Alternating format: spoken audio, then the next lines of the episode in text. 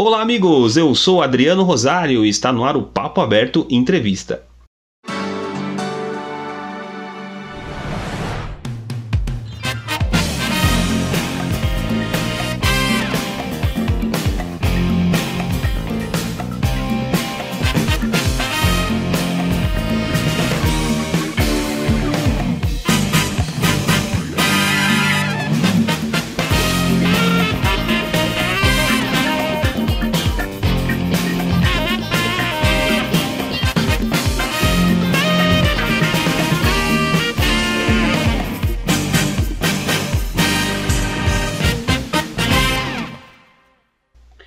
Amigos, hoje eu converso com a educadora, professora de ensino fundamental e infantil, a professora Andréa Ferreira, 36 anos. Ela trabalha na cidade de Jandira e de Carapicuíba e é um prazer imenso receber a professora Andréa aqui comigo hoje no Papo Aberto. Vamos falar aí sobre é, a quarentena com as nossas crianças, a quarentena não é férias e como motivar e organizar a rotina das nossas crianças. E nada melhor que uma professora para conversar conosco aqui. Andréa, tudo bem com você? Como é que você está? Tudo bem? Estou bem, graças a Deus. Uma boa noite para vocês. Andréia, é, nesse, nesse papo aberto diferente que, que eu estou abordando esse mês de maio aqui com, com, os, com os convidados, eu já trouxe o André para falar sobre a saúde mental, o Alessandro Ribeiro que falou do esporte, e hoje uma professora para falar da educação aí, que a quarentena não é férias, né, André? A quarentena não é férias e como que motiva as crianças a primeira pergunta para você, Andréia, é: as mães estão ficando enlouquecidas porque as crianças estão em ritmo de férias e não de em, estudando em casa. Como fazer essa conscientização, Andréia? Bom, eu procurei falar para as mães e vou procurar falar da mesma forma. Muita conversa e diálogo com as crianças e explicar o que está acontecendo para elas, por ela estar em casa, né? E dizer que as atividades que elas deveriam fazer na escola, elas farão em casa é, para ajudar no desenvolvimento delas quando elas voltarem, né? Para não ficar é, perdidas, né? No estudo na escola. E tá, e tá bem difícil porque algumas mães, André, algumas mães não têm ainda a mesma facilidade, né, de como, como tem você no âmbito para ensinar uma criança aí. É, e aí por conta das distrações, né? As crianças distraem muito rápido e com todo mundo trancado em casa. Como que motiva uma criança trancada dentro de casa e aí tem que motivar para estudar, tem que motivar para fazer as lições do dia a dia? Como é que que dica que você pode falar aí para a mãe que está com essa dificuldade, André? Primeiro estabelecer uma rotina, né? Em casa para as crianças. A rotina de casa é diferente, né? É, desde a hora que ela acorda até a hora do estudo, até a hora de dormir.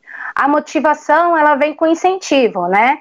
Porque a partir do momento que os pais sentam para fazer atividade com a criança, é, a criança ela deve se sentir segura.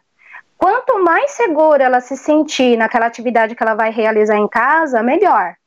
E a motivação melhor, a melhor dica que eu posso dar é sempre quando a criança terminar de fazer uma lição que foi dada pela escola, os pais incentivar com palavras positivas. Olha, nossa, ficou bonito. Nossa, como você é dedicado. Nossa, você é muito inteligente. Olha que surpreendente. Sempre motivar as crianças nesse sentido da, do incentivar. Quanto mais a criança é, ficar feliz, melhor elas vão conseguir aprender com os pais. E para os pais, esse tipo de motivação, é, por exemplo, eu no meu caso, eu estou em home office, eu estou trabalhando em casa, é, e, e, as crianças também vê todo mundo em casa, elas veem, elas veem uma certa diferença, né, André? Porque, por exemplo, o meu filho estuda na parte da tarde, a minha filha mais nova na parte da manhã, e ver todo mundo em casa, acaba a criança acaba se assustando vendo todo mundo em casa e acaba pegando a motivação dos pais também, né? Isso. Então, mas aí para as crianças que estão estudando à tarde é, ou de manhã, né? A maior motivação que você pode dar para elas é, é, ela ver é, o que realmente está acontecendo, né? Ela vê o pai trabalhando em casa, a mãe trabalhando em casa, o pai e a mãe conversar com essa criança sobre a importância do trabalho deles, assim como também é importante que eles tenham a, a, o estudo como centro ali para eles, né? Então, ver os pais trabalhando também é uma forma de incentivar. Amigos, eu converso hoje com a Andréa Ferreira, 36 anos, educadora infantil aí, trabalha na cidade de Jandira e Carapicuíba. Hoje topou esse desafio do Papo Aberto para conversar comigo aqui, dar dicas valiosas para nós que somos pais, para você ouvinte que é pai, que é mãe. E, Andréa, qual a melhor forma de organizar uma rotina é, de, de estudos que funcione?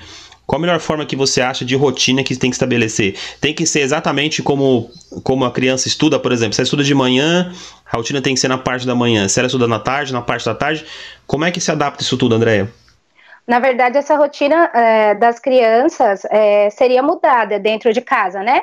Porque como os pais estão trabalhando pela manhã, então a melhor forma é fazer uma rotina é, que você coloque o seu horário de trabalho e à tarde você colocar um horário de estudo para as crianças. Por exemplo, na escola eles estudam mais ou menos cinco horas, mas nessas cinco horas não são é, de lições o tempo todo, né? Então a atividade, por exemplo, que for é, no caderno é, e, você, e, e foi escolhida naquele momento para você desenvolver, o que, que acontece? Você vai fazer isso à tarde. Por quê? Porque você vai estar tá auxiliando o seu filho nas atividades.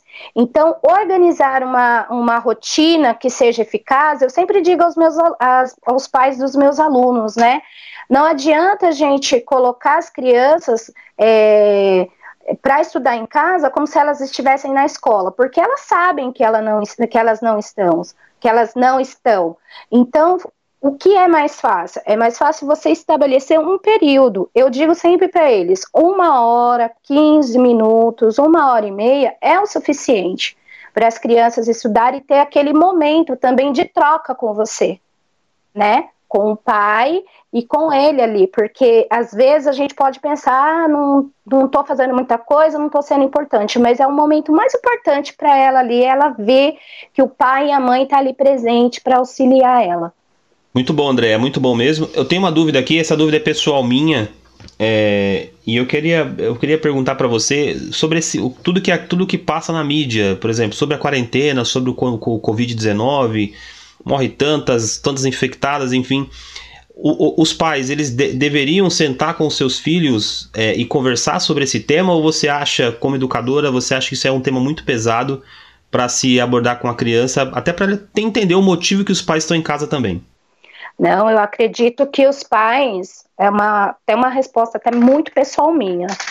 É, os pais eles devem sim conversar com as crianças sobre o que está acontecendo, por que, que eles estão em casa, é, qual é a causa dessa doença, por que, que essa doença faz tanto mal. Porque, na verdade, se a gente for parar para pensar, nós estamos par participando, né, participando, nós estamos num momento histórico porque isso vai ficar na história e as nossas crianças daqui a algum tempo vai contar, vai contar para os filhos e os filhos vai passar dos filhos para os filhos, sabe? Assim, de geração em geração. Então é importante que a criança saiba o que está acontecendo no mundo, sim, e dizer a ela o quanto é perigoso, o quanto nós devemos preocupar, até a questão da empatia, né? Por que, que eu estou em casa? estou em casa só para me proteger? Não, estou em casa para me proteger, proteger minha família e proteger o outro, né? Porque a escola, é, ela é o quê? Ela é uma forma de socializar, de interagir. Se não tiver pessoas, não tem interação. Então é por isso que eu tenho que falar com as crianças claramente. É claro que vocês não vão aterrorizar, mas de uma forma, eh, de uma forma informativa, né? Até porque as mídias estão aí, então as crianças mexem na internet, veem televisão, então elas, elas sabem de várias coisas. A minha filha, por exemplo, ela fala, ai mamãe, eu tenho que colocar a máscara porque eu não quero que o coroninha me pegue, ou seja, ela até trata o, o, o Covid-19 de uma maneira carinhosa, né? É, o meu também em casa é mais ou menos muito parecido ali. Ele sai de luz, sai de máscara, é, álcool todo momento. Querendo ou não, eles estão sabendo, né, o que acontece. E, e você falou uma coisa muito importante, até para amigo ouvinte gravar. Eu lembro na minha época de escola, quando eu conheci um fato muito importante na, na minha. Na, quando eu era mais novo, quando chegava na sétima, oitava série, eu tinha que contar, né? A professora fala, ah, faz uma redação sobre sua infância. E certamente eles vão, eles vão levar esse tema, né, para quando estiverem um pouco maior, André, na, na, na, chegando ali no, no, na oitava série, primeiro colegial, ter que, ter que voltar um pouco e contar um pouco da história, né? Sim, porque isso vai ser tema com certeza de Enem, né? E aí eles vão até pensar, poxa, participei daquele momento, é, meus pais participaram, ou então, é, se as crianças forem muito pequenas, né, a gente tem historinhas que fala sobre o coronavírus e tal, porque às vezes a gente acha que as crianças não estão entendendo o que está acontecendo no mundo, mas as crianças são fantásticas, elas conseguem compreender, compreender e entender ainda muito melhor do que nós. É verdade, elas estão muito, muito mais ligeiras do que a gente. Ô, ô André, é, e quando a criança está fazendo birra para realizar atividade, como é que, como é que os pais têm que reagir nesse momento aí, do momento de birra da criança, que não quer, que não quer, quer ficar no tablet, no celular? E esse momento de birra, o que, que, que os pais têm que fazer, André? O momento de birra, que é um, um momento que mais é, é um transtorno para a vida dos pais, né? É esperar a criança se acalmar e ficar em silêncio, porque às vezes a criança está fazendo birra e aí é, ela começa a gritar ou se jogar no chão, aí os pais começam a brigar e falar muito mais alto e com a criança e tal, e ela fica mais nervosa. Então, qual que é a melhor solução? É se acalmar, ficar em silêncio até ela parar a birra, porque ela vai parar. E depois você vai explicar para ela depois que tudo isso passar, o chororô, a birra, o se jogar no chão, você vai sentar com ela, abaixado, né? Se a criança for pequena, abaixado, olho no olho, dizer para ela que é importante ela fazer atividade, que aquele momento ela vai ter que fazer atividade, ela vai ter que realizar. Ela vai ter que deixar o tablet para poder realizar a atividade que foi proposta para ela. E seria muito interessante, antes de, dos pais. É, tirar é, o tablet ou computador ou qualquer outra coisa que ela esteja fazendo para o momento de estudo, preparar a criança antes, porque a criança é aquilo, ela gosta de rotina tem que ter rotina. Então, antes você tem que preparar, hora, filhão, hora, filha, ó, tal hora é o momento da atividade. Você vai desligar o tablet, o computador, vai parar o que está fazendo e vai fazer a atividade. Ok? Tudo bem? É um combinado.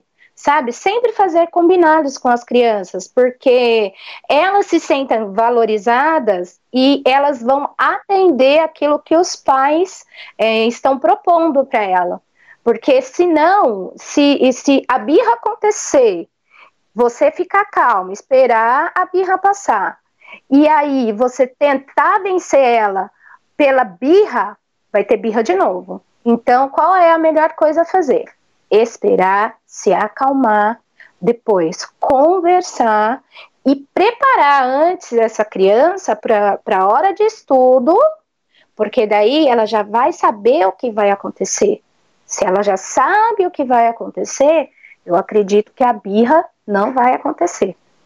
André, para manter esse clima menos estressante do, entre os pais e, o, e, os filhos, é correto dar um prêmio, sei lá, é, olha, se você fizer a sua atividade corretamente, dentro do seu horário, eu te dou, sei lá, alguma coisa diferente, um prêmio, alguma coisa. É correto isso até para diminuir um pouco essa rotina estressante deles?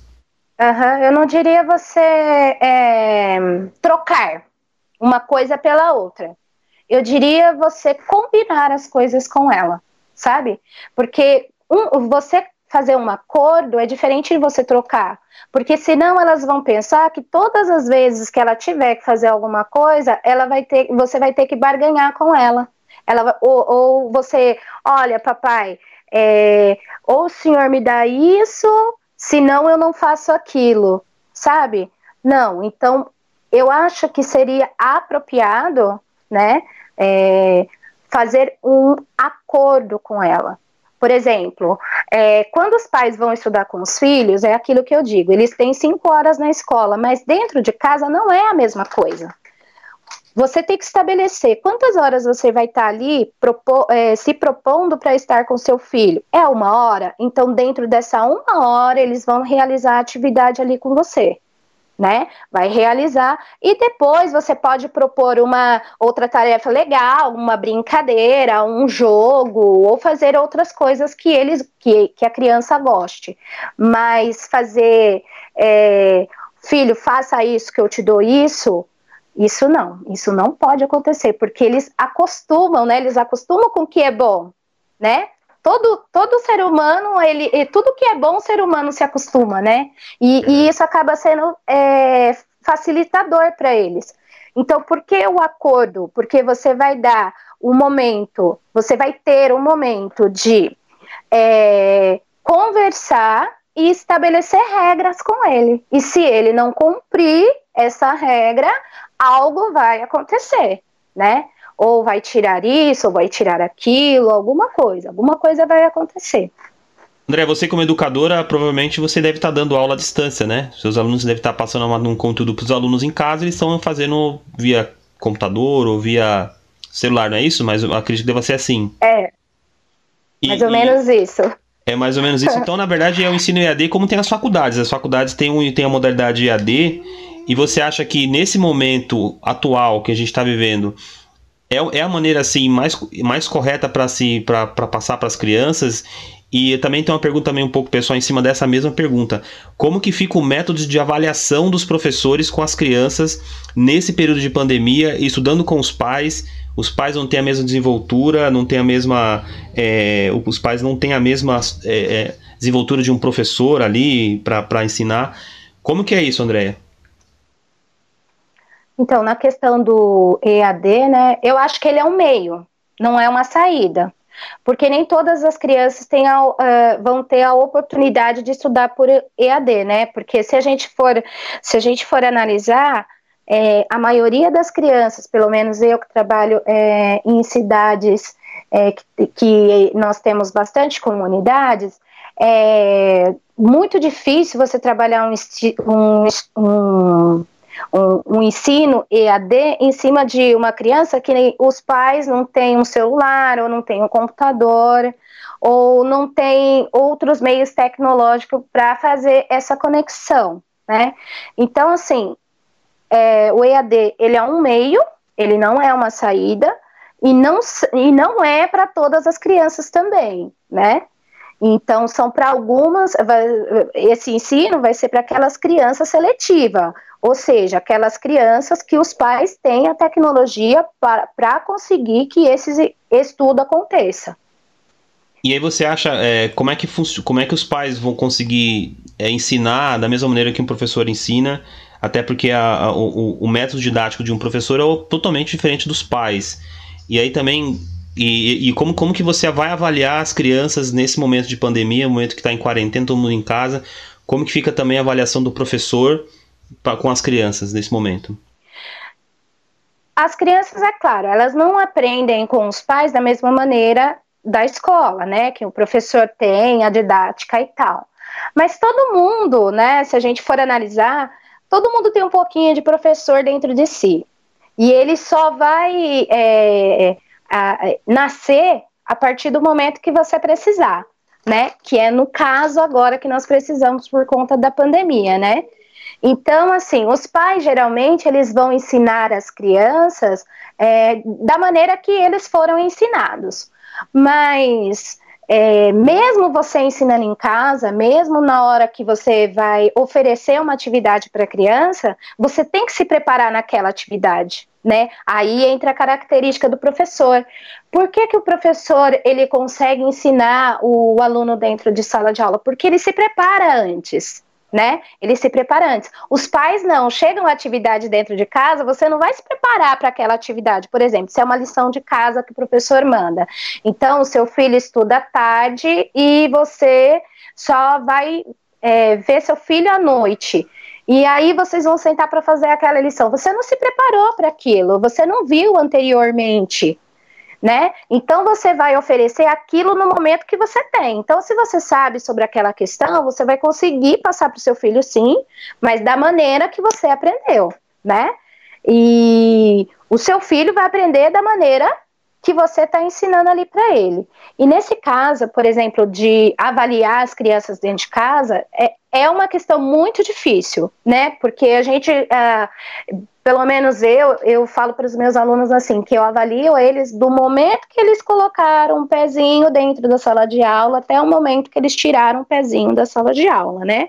Porque você avalia como um todo, você não pode avaliar a criança é, com divisões, porque isso não existe né? Então, a melhor forma que eu acho que o professor vai encontrar é ele vai avaliar essa criança não neste momento que elas estão fazendo essas atividades em casa, mas no momento que ela voltar.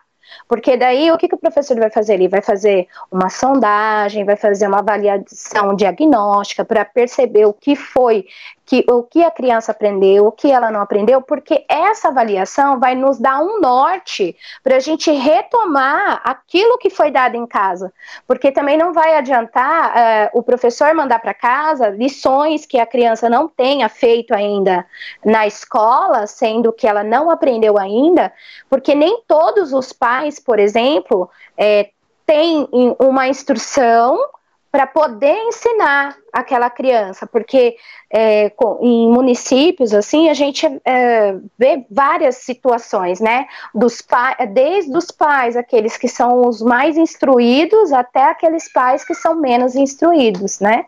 Então, para esses pais vão ficar muito fica mais difícil. E fora, e sem contar também as crianças que, por exemplo, estão num quinto ano e não têm o um nível de quinto ano, tem um nível de primeiro ano, não aprendeu a ler, não aprendeu a escrever. Então, tudo isso fica muito difícil avaliar com as crianças dentro de casa. Então, eu acredito que quando nós voltarmos, nós faremos sim uma avaliação. Uma avaliação é uma sondagem para a gente ver qual a, o, o, o nível da criança de escrita e leitura e vamos fazer uma avaliação diagnóstica para saber o que ela aprendeu, o que ela não aprendeu e retomar aquilo que foi passado para ela em casa para a gente poder prosseguir. André, você como você como educadora, professora aí do ensino fundamental, ensino infantil, é, como que você está vendo essa situação que o país está vivendo? É, não vou falar de números para você, mas está bem alarmante, está bem complicado. Mas você acredita no retorno esse ano, retorno à normalidade da escola? Você, como você vê o governo já preparando o retorno das crianças, é, é, todo mundo é, distante um do outro? Como é que você vê tudo isso? Aí você acredita que retorna ainda esse ano 100%?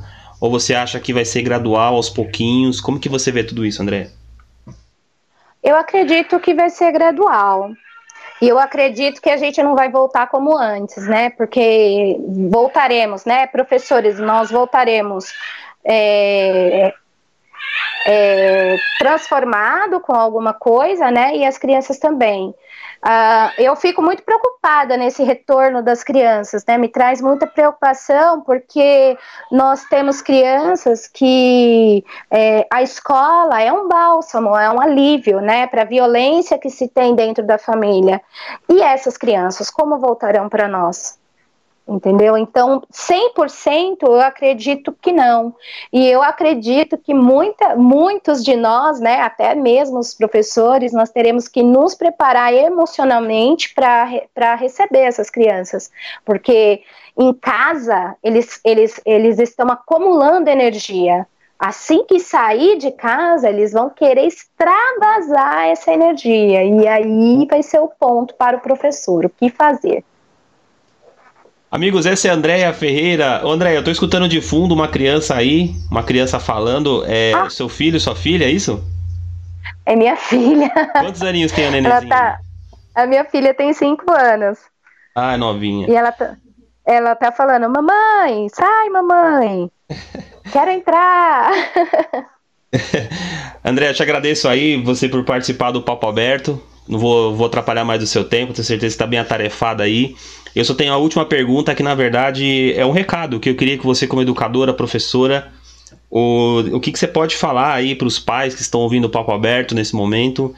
é, deixa um recado aí, você como educadora, você como professora, o que, que você pode deixar de recado aí para os pais, para as crianças que estão vendo esse, esse período tão difícil, um período tão histórico, como você mesmo falou durante a entrevista, André?